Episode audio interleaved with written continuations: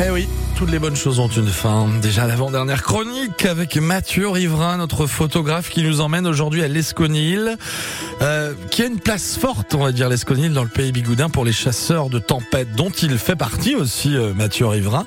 Mathieu qui a immortalisé deux vagues qui se percutent en plein été. Il nous en parle au micro de Morgan Descoings. Euh, on part au cœur de l'été, en plein mois d'août, cette fois-ci. première tempête. Euh, la tempête Kyle qui passe en plein mois d'août. Donc euh, des conditions particulières en fait avec une, forte houle. Euh, le paradis du, du, cha- du chasseur de tempête, un chasseur de vagues avec une forte houle, des gros coefficients, un peu de vent. Et pour cette image en fait, c'est une vague qui vient déferler sur la digue et qui repart dans l'autre sens en fait avec son ressac. Et qui vient retaper la vague qui elle arrive pour euh, venir à, son tour taper la digue. Et en fait ces deux vagues se rencontrent et viennent grimper sur l'horizon.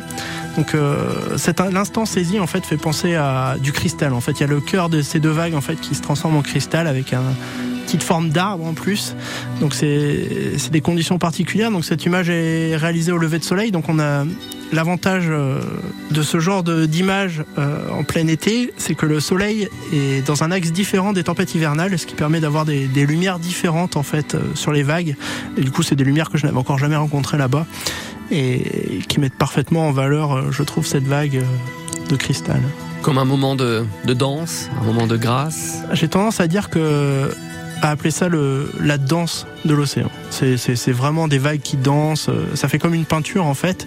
Euh, j'asso- J'associe ça à beaucoup, à beaucoup de sensations en fait. Euh, Donc la danse, mais il y a aussi euh, le chant en fait, où on entend surtout le vent en fait qui vient s'engouffrer au cœur des maisons, au cœur des rochers.